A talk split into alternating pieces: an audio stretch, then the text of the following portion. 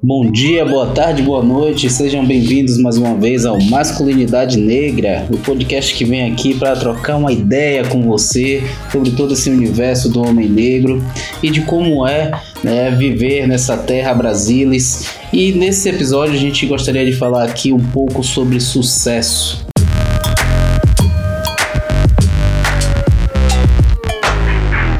Como é que a gente lida com o sucesso do homem negro?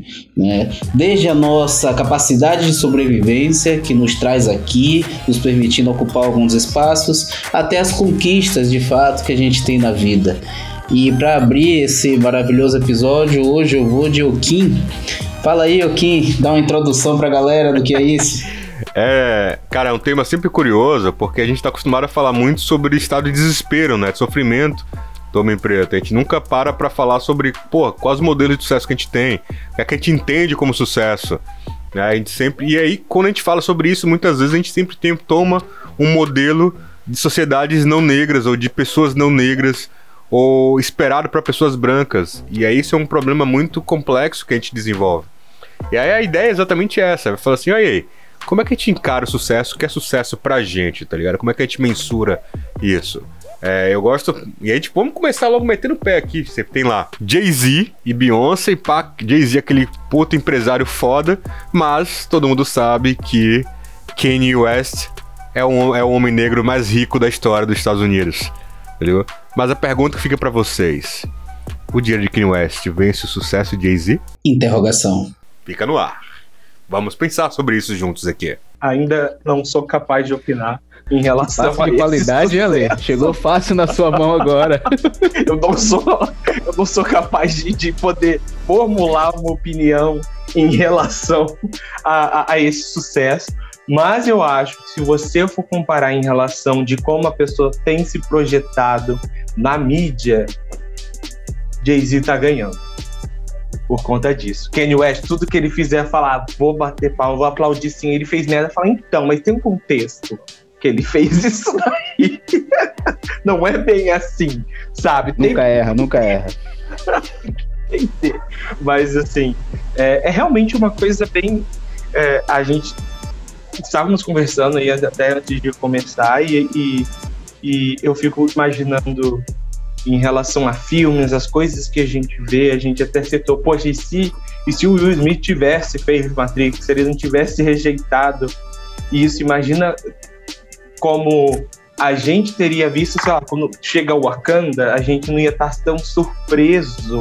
Aí a gente já tá, porque é toda uma sociedade. Aí, no caso, é toda uma estrutura social criada, mas talvez Wakanda tivesse surgido antes, sabe? É um filme falando sobre isso tivesse surgido antes. Então é muito engraçado, porque essa questão do sucesso ainda está sendo um tanto desconstruída aí. Vamos ver como é que vai ser esse bate-papo.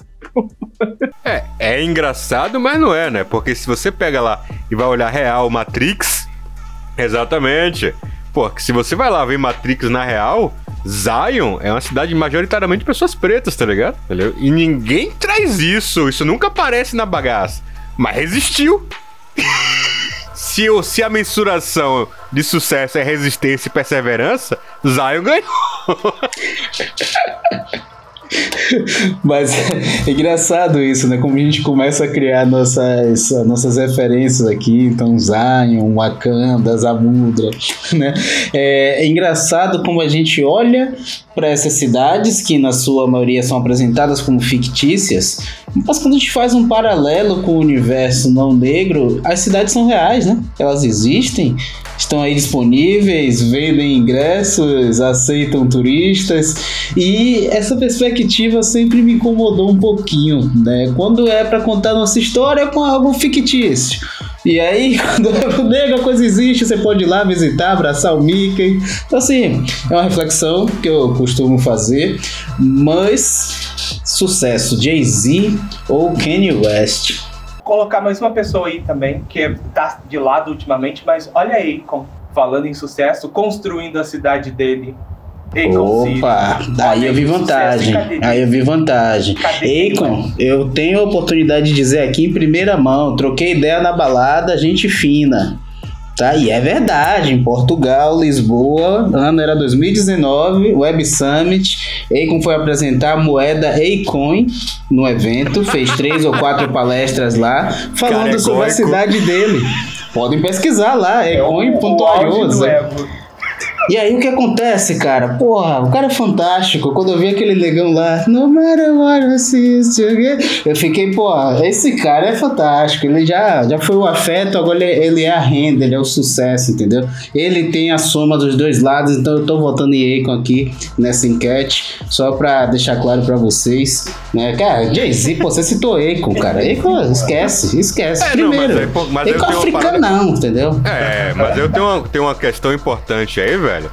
E aí vocês estão percebendo que esse, que esse episódio ele é diferente, porque ele é muito mais dialogado, porque aqui a gente tá falando sobre a gente, tá ligado? É sucesso. Pô, a história da minha área, pô.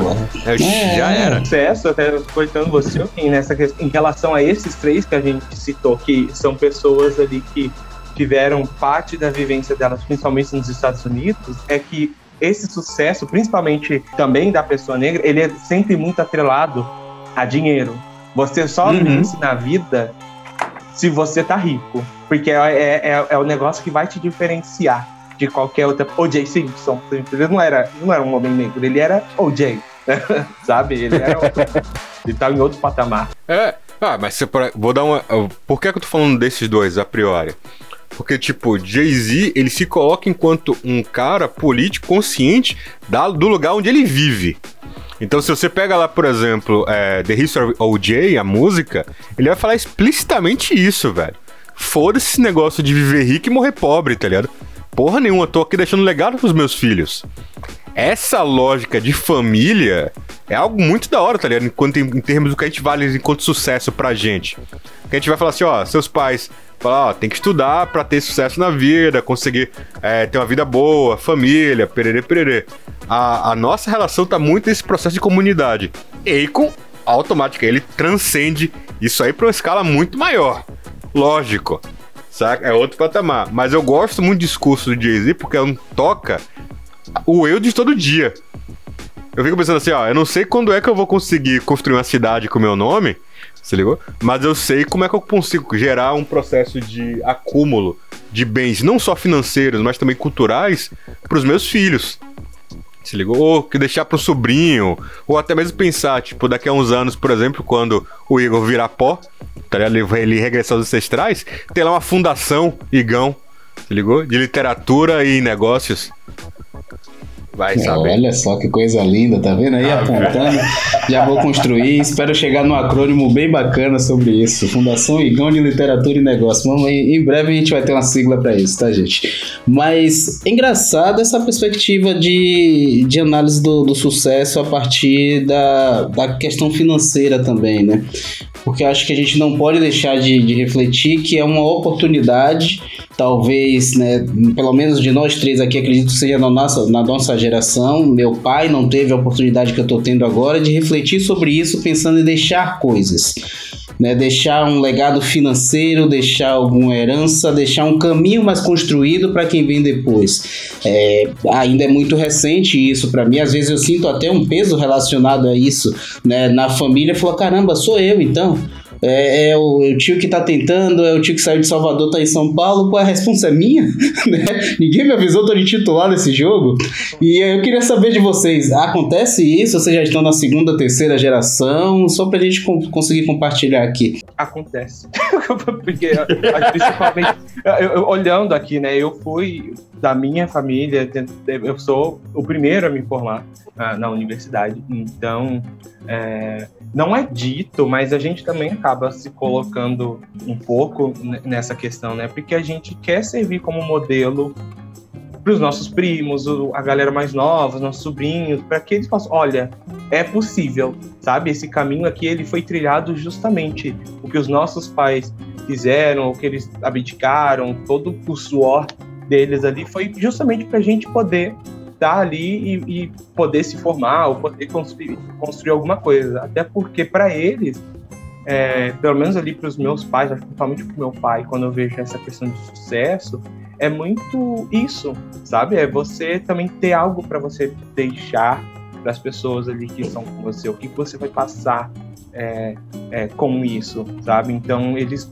construíram todas essas, essas coisas, me deram todo o ambiente, o espaço, esse ambiente seguro para que eu pudesse estudar, para que eu não precisasse trabalhar enquanto eu estudava, tanto que eu só comecei a trabalhar realmente só depois que eu terminei o ensino médio, porque o meu pai deixou de estudar, minha mãe deixou de estudar. Minha mãe ainda foi até um pouco mais, ela foi, eu acho que até o oitavo ano, e, aí ela, é, hoje é o nono ano, e aí ela parou, meu pai ele parou na quarta série.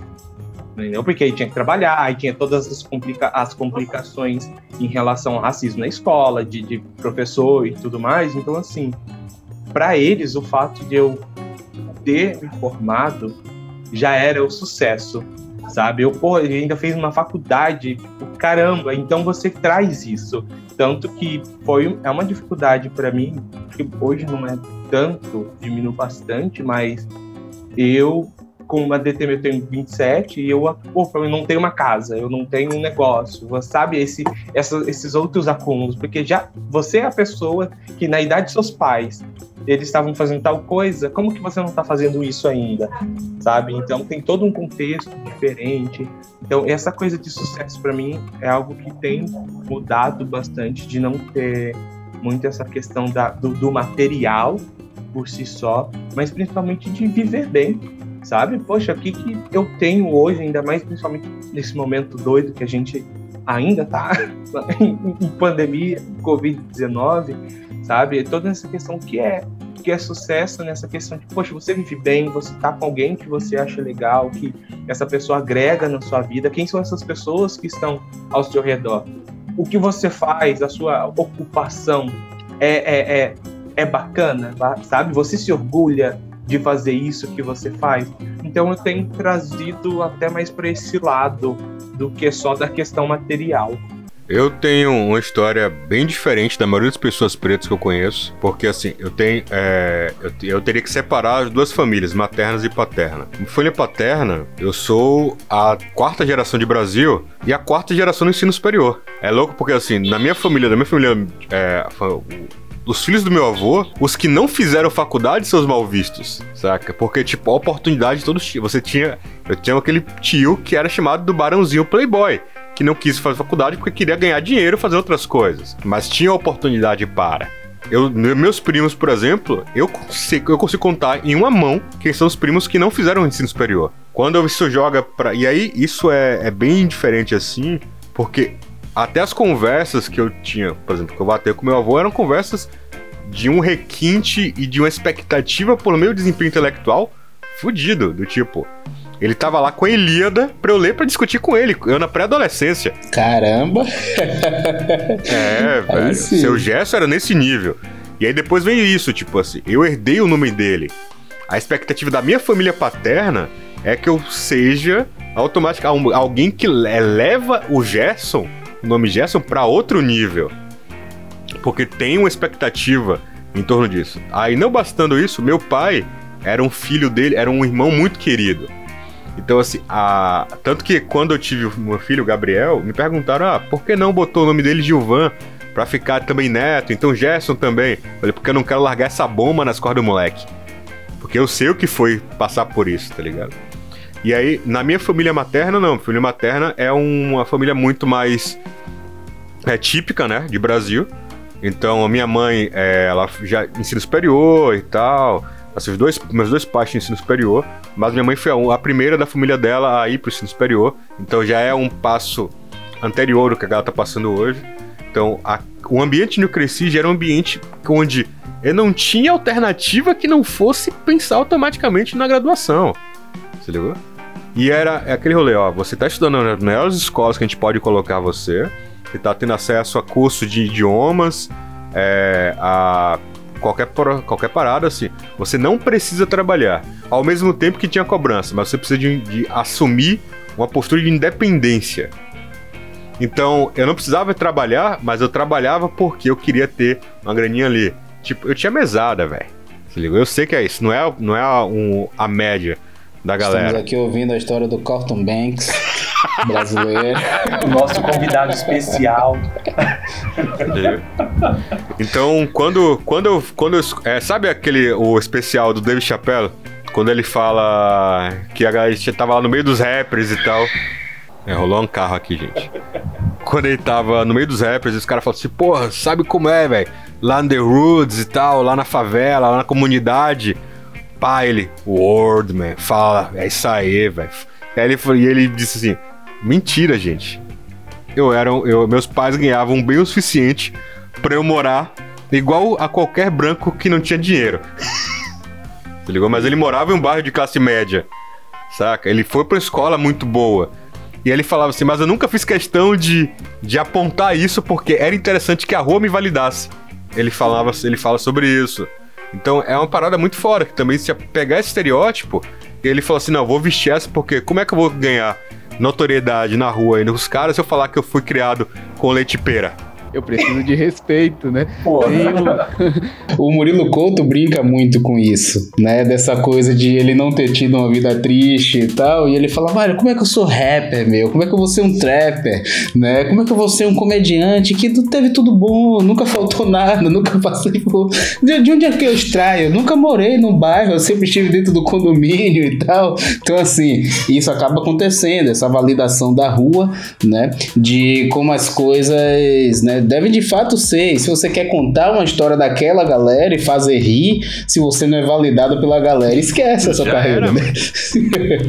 e, e, aí é. tem uma parada sobre sucesso que é curioso, pô, porque se a gente vai falar sobre recorte, por exemplo, cultural, é inegável, mano, que a, a galera preta, tá ligado, tem uma bagagem, tem uma riqueza que é fora de série. Entendeu?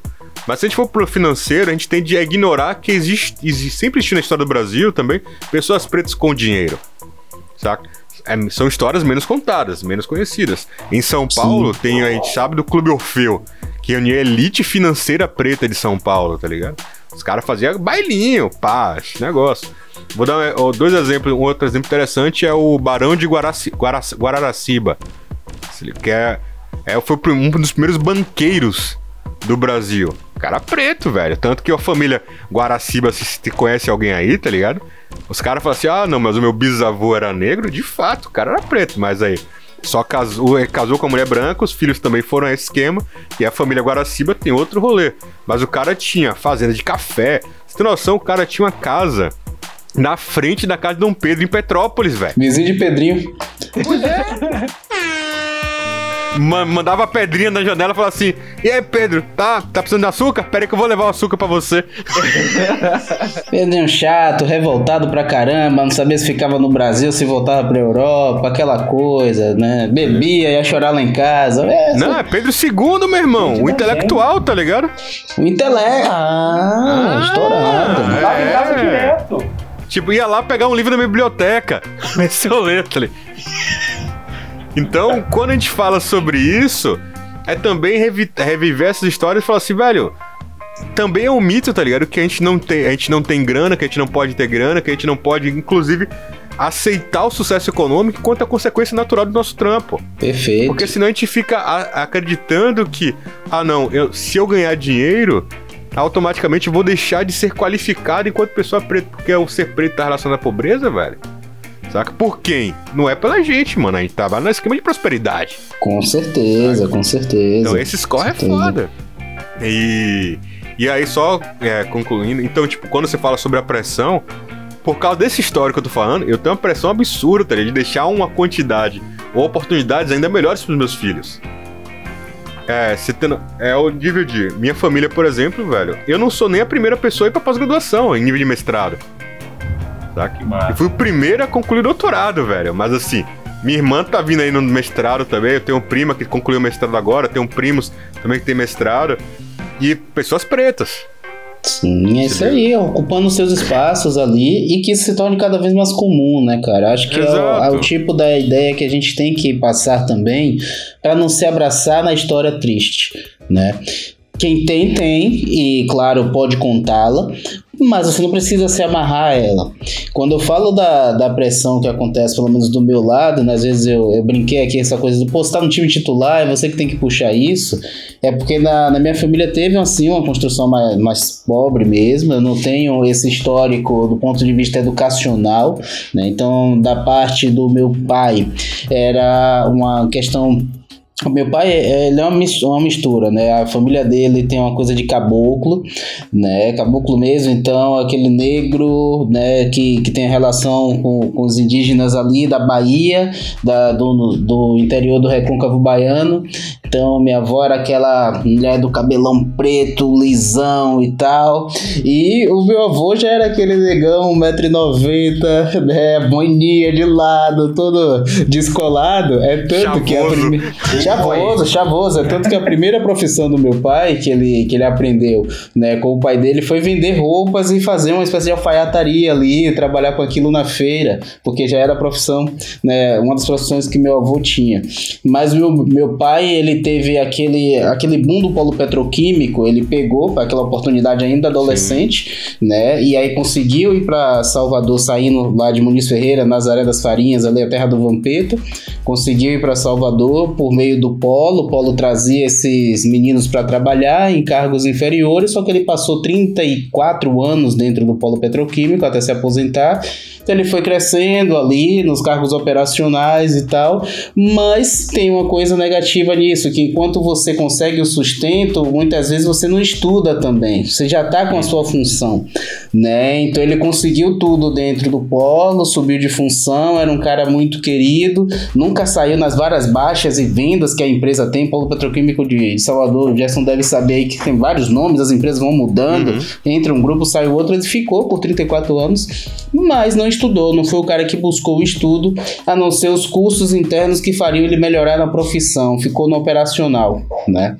Por outro lado, minha mãe já tem uma história diferente, porque é de origem mesmo de, de escravos, né? Então a, a avó da minha mãe tem esse histórico, uma, uma, mulher que morreu com acho que 106, 107 anos. É tanto que minha mãe tem uma tia hoje que já tem mais de 100 anos também, tá super guerreira lá andando, trocando ideia na cidade, né?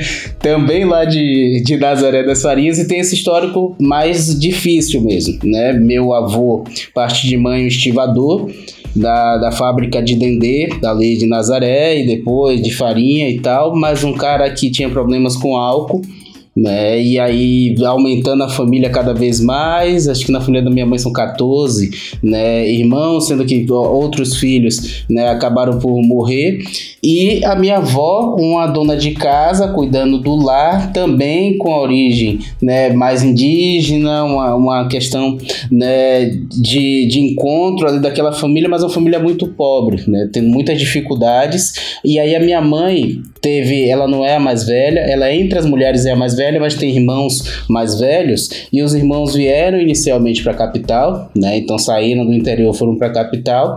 Só que a minha mãe decidiu estudar. Então ela com todo o esforço começou a trabalhar muito cedo, com sete anos de idade. Tem uma história aí para contar que dá um podcast só disso, né? A preta é fogo, essa é minha minha inspiração. Mas com esse esforço ela só sempre pensou em estudar e diferente dos irmãos ela conseguiu se formar e aí no, no, tinha aquele magistrado, né, que quando você começava magistério. a dar aula, magistério, magistério começou a dar aula, e aí ela deu aula, e aí conseguiu com essa verba da aula entrar inicialmente no curso técnico de enfermagem, que era a, a área que ela queria, né, e depois seguiu carreira na área da saúde, hoje ainda, né, enfermeira aí tentando a vida nessa, nessa fase, ainda tá dando os plantões dela aí pela cidade de Salvador, da velha guerreira.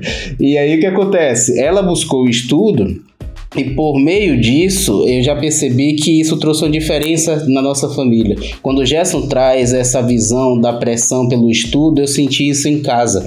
Não sentia tanto do meu pai, que é aquela coisa de, de trazer, né, de e falar, não, tem a verba, não vai passar fome, tá tudo certo, vai para a escola, vou dar esse suporte mais financeiro, eu tô aqui, né, meu pai tá presente em casa até hoje, E a minha mãe, já no outro lado, era, não, mas estuda, faz diferente, o estudo transformou a minha vida. Eu Hoje você percebe o que eu consigo fazer, eu consegui ter minha casa e tal. Então foi o estudo que me trouxe aqui e trouxe sempre esse estímulo, né? Então é algo muito importante quando a gente tem a oportunidade de ter alguém que acessou o estudo, né, ainda que com dificuldade, mas que consegue mostrar o bem que isso pode fazer a quem vem depois, né? Porque hum. Hoje, na, na minha família, além da minha mãe que conseguiu acessar o nível superior, temos eu e minha irmã né? E não tem mais ninguém que venha depois de primo, de tio, mais ninguém.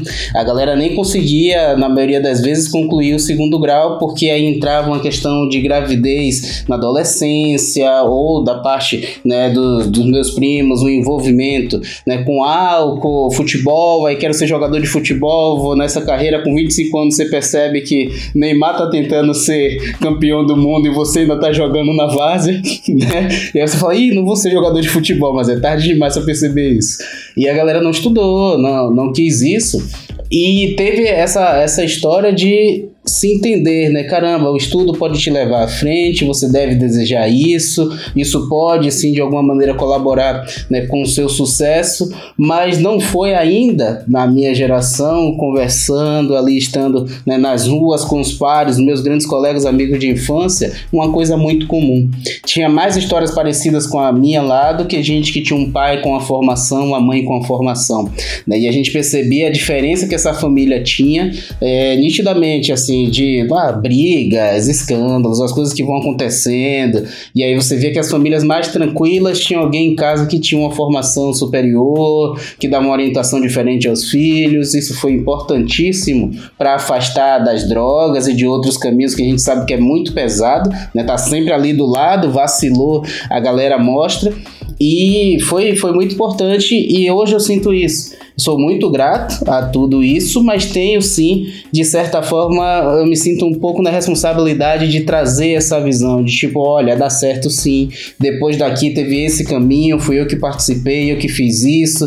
Já está um pouquinho mais construída a sua estrada, né? Então, por exemplo, eu vejo várias famílias aqui que o pessoal saiu do, do Nordeste e veio para o Sudeste. No meu caso, né, na minha família, eu sou esse primeiro, né? Tem outras famílias que já tem várias tentativas de tios, tias e tal eu sou esse cara, e às vezes eu dou risada disso. Eu falo, pô, eu sou o tio de São Paulo, né? pra minha sobrinha hoje. Eu falo, é, eu sou esse cara. Exato, exato. Então, cara, primeiro, Assim, a gente tem que ser muito grato. E é uma delícia a gente poder hoje ter um espaço como esse que nós estamos aqui do, do podcast para trocar essa ideia, né? Porque é sucesso isso também, a gente tem que entender, sabe? É chegar nessa fase da vida e poder contar, cara. Então, é isso. E é perceber, pô, e é perceber, ah, não, e é perceber exatamente isso, velho. Que a gente tem muita história de sucesso e a gente não trabalha com a lógica da meritocracia equivocada. Quando a gente fala sobre sucesso, a gente tá falando sobre família, velho. Falando sobre a galera que tá ali conosco, tá ligado? No estímulo, no apresentar que tem possibilidade. Isso é muito a, da hora. A barra tá vai ficando mais elevada né? Porque a uhum. pessoa antes de você, ela já fez tal coisa. Eu sinto muito nisso que é, os meus pais, eles fizeram justamente isso porque eles não puderam, principalmente a minha mãe. E apesar que, assim, ela não pôde estudar, mas minha mãe, poxa, cabeleireira, ela é foda, ela já foi para fora, ela estuda até hoje, muita coisa ela continua aprendendo, e isso acabou e hoje eu consigo muito é, eu consigo perceber muito essa questão que ela tinha. Porque assim o meu pai por mais que ele goste meu pai é um cara muito inteligente ele gosta de aprender. Mas a experiência na escola para ele foi uma coisa muito traumática. Então para ele é uma repulsa o, o, ambiente escolar. Tanto que ele nem ia na minha escola. É, quem fazia todo esse negócio era minha mãe. Então, sempre esse incentivo deles é muito bacana, porque aí, poxa, eu me formei. Eu tenho minha irmã, ela escolheu ir por outros caminhos, também ele um pouco é, na questão do, do mesmo caminho que a, minha, que a minha mãe. Mas assim, o ambiente de, olha, você pode fazer isso daqui, você vai poder estudar, você para poder focar nas suas coisas, foi dado. E, poxa, agora eu me formei, eu tenho as minhas sobrinhas sabe? Eu sou, eu sou o tio que vai, que vai ficar cobrando, sabe? Eu sou o tio que vai ficar, que é visto também como modelo de, poxa, o seu tio, poxa, olha lá, ele fez tal coisa. Os meus primos também, porque ao mesmo tempo que os meus pais conseguiram criar esse ambiente, Tenho, tenho meus outros tios que eu, que eu tenho que não puderam dar a mesma coisa para os meus primos, sabe? Então eu conseguia ver que, assim, estudo num colégio bacana e até então eu achar que inglês era uma coisa muito comum para as pessoas tivessem, e quando eu olho ao redor, hoje que eu vim para o Rio, principalmente, que é um, um outro espaço, as pessoas não têm, sabe? E isso foi uma coisa que, poxa, na escola tinha e eu também fiz um curso, mas eu estava muito da minha bolha e eu não conseguia perceber, sabe? Às vezes eu percebi dos meus primos porque são pessoas que eu tenho uma vivência, mas saindo daquilo, não foi todo mundo que teve. E elas poderem olhar para mim quando eu me formei e todo mundo ficou feliz, que todo mundo se esforçou ao máximo para a gente conseguir pagar a formatura ali, para todo mundo estar presente, ou a maioria pelo menos, uhum. poxa, isso é fantástico, sabe? E ver também os primos quererem conversar comigo em relação poxa, tava pensando em fazer tal coisa, um curso assim, ou, ou, ou, determinada coisa, isso é muito legal. E eu sei que os filhos deles, ou caso eu tenha os, os meus filhos, ou até mesmo as pessoas que estão ao meu redor, a barra já vai ser outra, ela já vai ser elevada, porque a gente já conseguiu chegar até aqui. Então a gente não vai querer menos do que isso. Essas coisas podem acontecer. Vai ser igual na família do, do Kim. O pessoal vai ser visto com maus olhos. Sabe? Tipo, ah, não tá querendo estudar. O que é isso? Então, assim, a gente vai sempre levando. Pô, na próxima geração, a gente vai ter mais alguém que vai conseguir alcançar mais. Porque a gente já criou toda uma base, a gente tem um alicerce para conseguir projetar aquela pessoa. Porque, porra, porque você poder estudar, você poder fazer as coisas sem se preocupar com o que você vai com o que você vai comer, sabe? Ou de você tá num espaço onde as pessoas não estão é, te agredindo ou fazendo com que você não queira estar ali. Então, assim, eu considero a história ali da minha família, que eu acho que tem uma, uma parte bem parecida em, em relação ao Igão, nessa construção aí de como as coisas é, elas foram dadas, bem parecidas, e e eu consigo muito olhar para eles e falar, poxa, cara, se isso não é sucesso, porra, o que, que é sucesso? Sabe? Porque olha onde eles chegaram.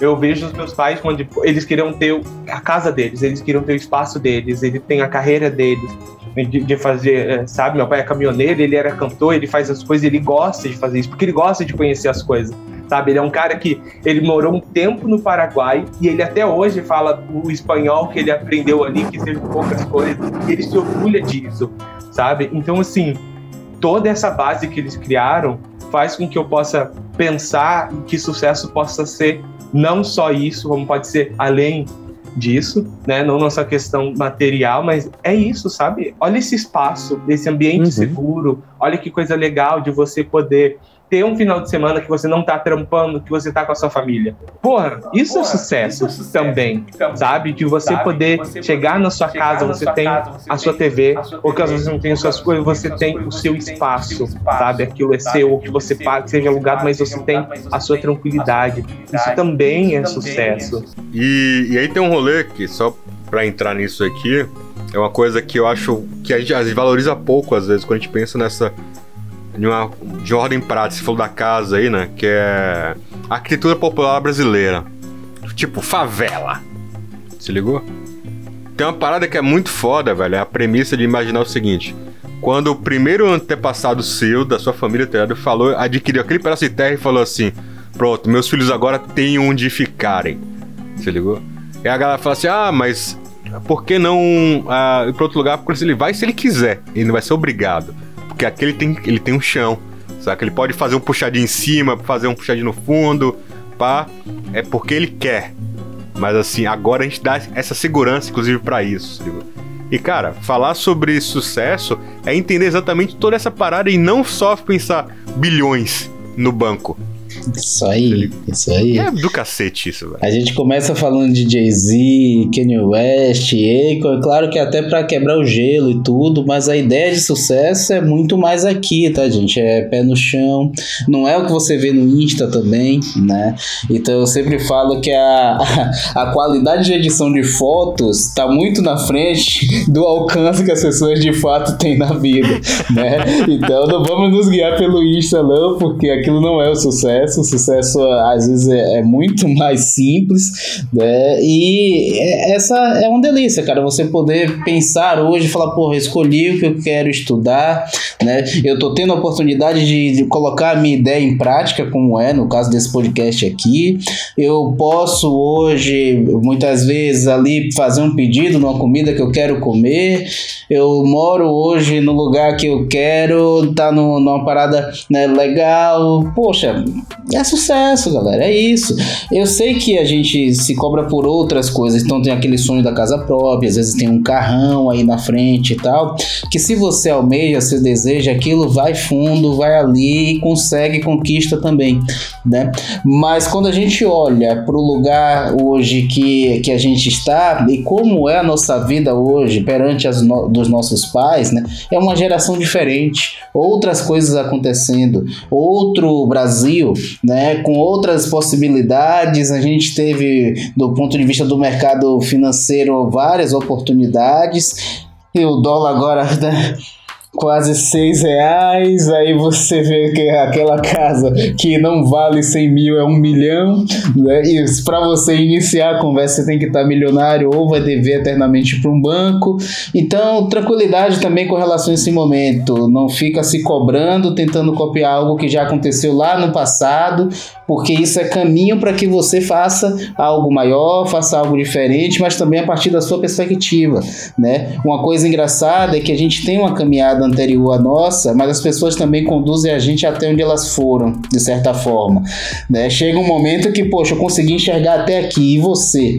Você que está aqui, é adulto agora, o que, é que você consegue enxergar? Onde é que você vai? E, cara, isso é, é uma delícia. É viver isso é, é, é fantástico. É isso aí, galera. Ah, fiquei tão contente com esse episódio, galera, que a gente pode até acabar aqui, tá ligado? no ápice, no auge da felicidade. Não, não, assim, tipo, a gente. É, tá lá em tipo, tá cima, né? É, é, velho. Tá alto astral, pô. Galera, é isso. É o que a gente quer que vocês se sintam bem né, com esse episódio. Ele teve essa natureza também de motivação e que a gente consiga aqui trocar essa ideia. Tá todo mundo lutando e é importante vocês saberem disso. Estamos atravessando um momento de pandemia que tá difícil para muita gente. Nem todo mundo tem o privilégio que a gente tem aqui de sentar e se preocupar em gravar um episódio de podcast. Eu sei que tem gente correndo atrás de outras coisas nesse momento muito mais né, importantes, mais relevantes, mas a gente está aqui para abrir esse espaço, para trocar essa ideia, para tirar um pouco do peso das costas. Acho que cada um tirou um pouco do peso do outro. Aqui também. É o espaço de cuidado, né, velho? Isso aqui. Fica mais fácil para dividir melhor. Exatamente, é isso que a gente fica por aqui né, desse episódio. Foi um grande prazer falar com vocês, trocar essa ideia. Todo mundo aqui com sorriso no rosto terminando esse episódio. Abração, povo. Um abração, gente. Beijão. Valeu, galera. Curta, compartilhem aí nas redes sociais e comentem tudo que vocês desejarem aí nos posts. Valeu, um abraço.